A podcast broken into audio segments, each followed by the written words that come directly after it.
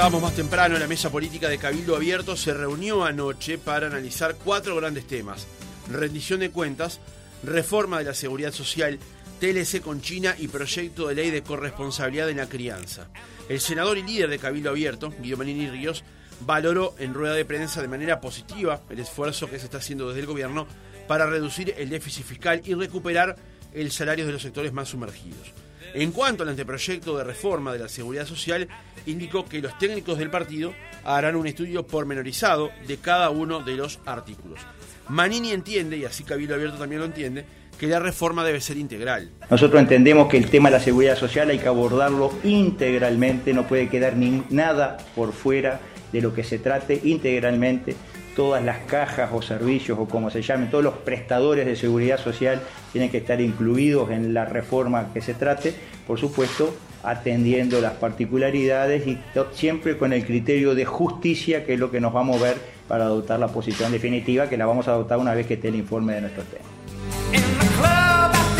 Además, Manini mencionó que no hay apuro en conocer el informe, aunque se estima que el mismo podrá demorar entre dos y tres semanas. Nosotros no, no nos consideramos apurados, pero un par de semanas, dos, tres semanas que esté el informe de los técnicos y nosotros en base a eso vamos a votar posición, pero no tenemos ningún apuro especial. De todas maneras, Cabildo Abierto marcó algunos reparos con respecto al proyecto. ¿Cuáles son esos reparos? Efectivamente, ¿quiénes van a integrar ese equipo de trabajo que analizará el anteproyecto de reforma? Estamos en comunicación con el senador de Cabildo Abierto, Guillermo Domenech, quien además es el presidente de ese partido. Domenech, ¿cómo le va? Buenos días. Buenos días, un gusto estar con ustedes. El gusto es nuestro. Senador, ¿cuáles son esos reparos que Cabildo Abierto plantea a lo que es hasta ahora un anteproyecto de reforma de la seguridad social?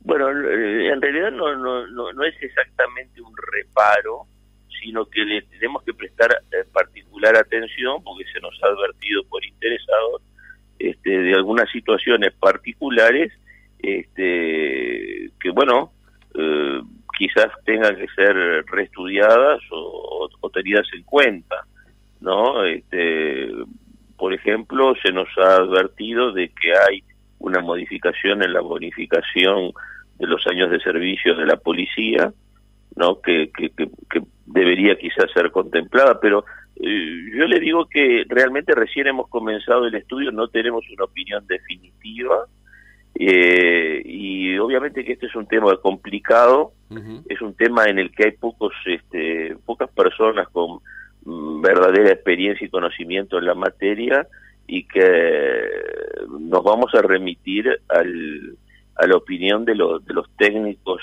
de, Cabildo Abierto que, que sí conocen del tema y que entendemos su, su opinión va a ser decisiva para nosotros. ¿Ya fue conformado ese grupo de trabajo? Este, bueno, mire, se han barajado algunos nombres. Este, no, no, no quiero mencionar nombres porque no, no, no me parece conveniente hacerlo en este momento.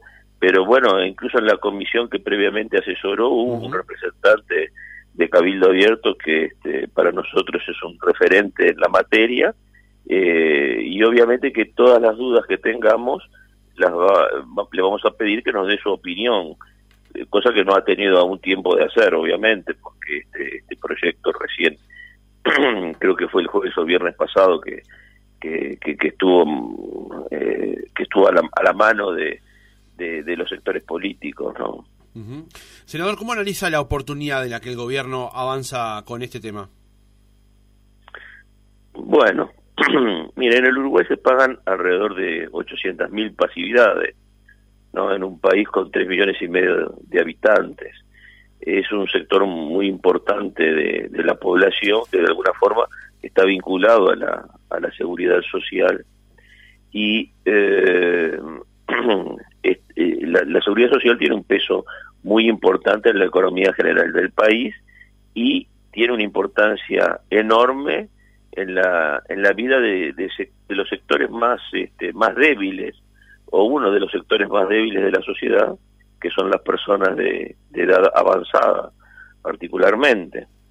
Y bueno mantener eh, mantener las prestaciones la viabilidad de un sistema de seguridad social que, tiene una amplísima cobertura, eh, es una responsabilidad de, toda la política, no exclusivamente del gobierno.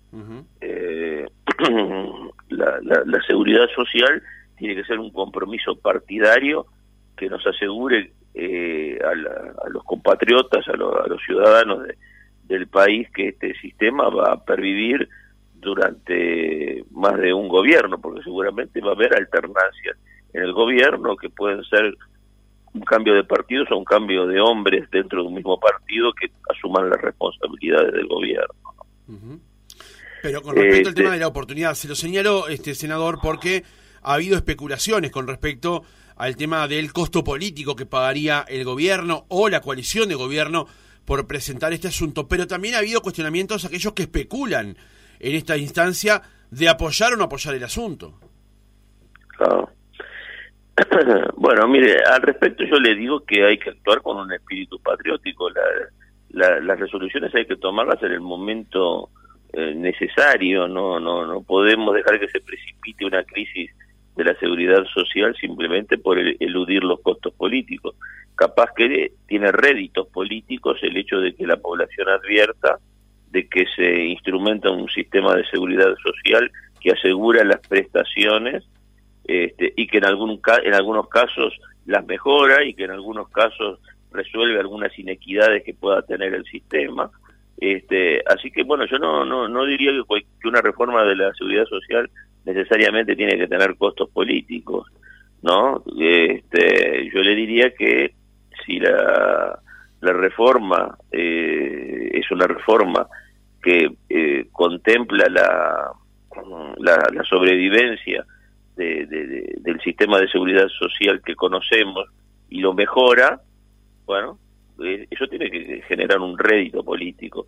Pero bueno, estamos aventurando opiniones este, sin, sin todavía tener un panorama eh, bien detallado de qué cosas deben eh, reformarse y, cómo deben reformarse. Entonces, este, me parece muy importante que incluso yo, yo, yo reconozco la, la angustia, la, la, la preocupación que hay por conocer detalles de las opiniones, pero este, queremos emitir opinión sobre un estudio serio y profundo de un tema que evidentemente toca el interés de, de gran parte de los compatriotas. Pero hay consenso dentro de Cabildo Abierto que la reforma es necesaria. Bueno, nosotros entendemos que sí, que, que hay que, que es necesario reformar, este, pero pero bueno, veamos veamos veamos qué que, resulta de este estudio que hemos comenzado y, y, que no nos parece prudente emitir una opinión definitiva hasta que no lo culminemos. Senador, ¿cómo advierte las opiniones que ha generado en, por ejemplo, el PIT-CNT o también en ATSS con respecto a esta reforma? Por ejemplo, el presidente del PIT-CNT, Marcelo Abdala, había hablado días pasados de que esta reforma plantea un recorte de derechos y desde la Asociación de Trabajadores de la Seguridad Social advierten que de aprobarse una reforma en las características planteadas, no dudarían en llevarlo a las urnas. Bueno, mire, la verdad que a mí me parece que son este, opiniones un poco apresuradas, porque yo no creo que nadie haya podido hacer un estudio profundo de un proyecto tan complejo como este que se presentó a fines de la semana pasada, ¿no? Este, yo creo que en estas cosas tenemos que tener mucha responsabilidad y cautela. Yo no digo que nuestra opinión vaya a ser favorable al proyecto, pero no nos vamos a adelantar a dar opiniones negativas sin un estudio detallado. Y bueno, ojalá que incluso las cosas negativas o las cosas con las que nosotros estemos en desacuerdo, porque con algo vamos a estar en desacuerdo seguramente, porque eso es lo, natural de la política, este, bueno, lo, conversaremos y veremos de la posibilidad de, de, de, que eso se modifique, ¿no? Este, yo creo que adelantarse ya y decir, decir, decir antes de haber hecho un estudio detallado del proyecto este, que uno no lo va a apoyar, no, no, no, no me parece correcto. ¿no? Honestamente discrepo con esa actitud. Senador, buenos días. Eh, en la mesa política de ayer también se habló sobre el tema de la rendición de cuentas. Allí Cabildo Abierto tenía como una especial intención de que eh, se abordara el tema de los salarios más sumergidos de, por ejemplo, el personal subalterno de las Fuerzas Armadas. ¿Qué avance ha habido en ese tema? Bueno, realmente el avance no ha sido el que nosotros esperábamos, entonces este, estamos, trata, estamos tratando de, de encontrar una solución a, a esa preocupación que tenemos, así como alguna otra inquietud que nosotros teníamos y que querríamos que se, que se contemplan en esta rendición de cuentas, ¿no? Porque también nos preocupa, por ejemplo, todo lo que tiene relación con el tratamiento de los adictos. Creemos que hay que reforzar partidas de ACE este, a efectos de, poder eh, darle a, a los adictos una, una efectiva oportunidad de tratarse y recuperarse de su, de su afección, ¿no? Y bueno, y hay algunas otras cosas que, que, que, nosotros vemos eh, como satisfactorias también, ¿no? Porque hay una, eh, una, una, previsión de recuperación del salario y hay una reducción del déficit fiscal que, que, nos parecen que son cosas importantes porque eso hace eh, hacia las cuentas públicas y a la sostenibilidad de todo este el sistema financiero económico financiero del Estado que, que, bueno que estaba en una situación complicada con déficits anuales que, que rondaban los 2.000 2.500 a 3.000 millones de, dólares no o sea el Uruguay no podía continuar en una, una ruta de ese de, esa naturaleza que compromete su grado inversor y al comprometer el grado inversor ello supone un aumento muy significativo de las tasas de interés que el Uruguay paga por su deuda externa así que este bueno, eh, estamos estamos en pleno tratamiento de la rendición de cuentas y este y, bueno las realidades de las rendiciones de cuentas este, la, historia de las rendiciones de cuentas nos muestra que que las mismas son de modificaciones este, importantes a, a nivel del Parlamento y bueno todavía no ha culminado el tratamiento en en la Cámara de Representantes y todavía falta el tratamiento en el Senado.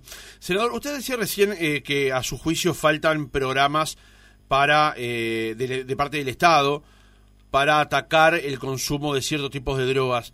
Eh, pasados dos años y medio de la gestión del actual gobierno, ¿cómo evalúa usted el desempeño de la Junta Nacional de Drogas? Yo lamentablemente, porque este, le tengo afecto personal al doctor Radio, tengo que evaluarlo negativamente, ¿no? Este, yo he escuchado algunas declaraciones de él que me sorprenden, como que él sería partidario de liberalizar el consumo eh, de estupefacientes. A mí me parece que eso sería muy negativo. El Uruguay se transformaría en una especie de cenáculo de de, personas con, con, ese tipo de problemática. Este, sería algo verdaderamente difícil vivir en un país donde el consumo de droga fuera generalizado. Este, eh, el doctor Radio a su vez manifiesta que las campañas que advierten sobre el uso a los jóvenes, sobre particularmente sobre el uso problemático de drogas, no dan resultado. Yo digo que lo que menos resultado da es no hacer absolutamente nada en esa materia y que se siga expendiendo marihuana recreativa sin que siquiera en, los envoltorios en los que se vende haya una advertencia como como sucede respecto al tabaco, ¿no? Que, si usted compra una cajilla de cigarrillos tiene unas imágenes espantosas que de alguna forma pueden inducirlo a, no consumir ese producto. Bueno, yo creo que además yo creo en la educación sido docente universitario durante 38 años, si no creyera en la educación, no sé qué, estuve haciendo tanto tiempo en la, en la Facultad de Derecho. Y la educación es una arma poderosa, hay que hablarle a los jóvenes del peligro de la droga, ¿no? Este, particularmente habría que hacerlo en, educación secundaria.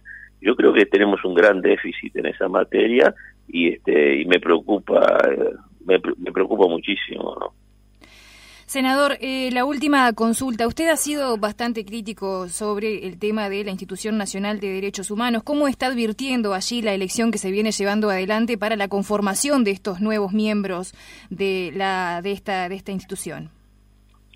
Bueno, mire, yo sin perjuicio de que comparto este, con algunos eh, eh, importantes juristas del país que la, la ley que creó la institución padece de algunas inconstitucionalidades, este, observo con, con, interés la elección de nuevos miembros del Consejo porque aspiro a tener una verdadera política de derechos humanos. O sea, los derechos humanos no, no se defienden exclusivamente colocando memoriales aquí y allá que representan los agravios sufridos por un sector de la población, ignorando los agravios sufridos por otro sector de la población, ¿no? Me decía un, este, una persona, mire, hay un memorial en homenaje al asesino de mi padre, no hay ningún memorial este, que recuerde a mi padre,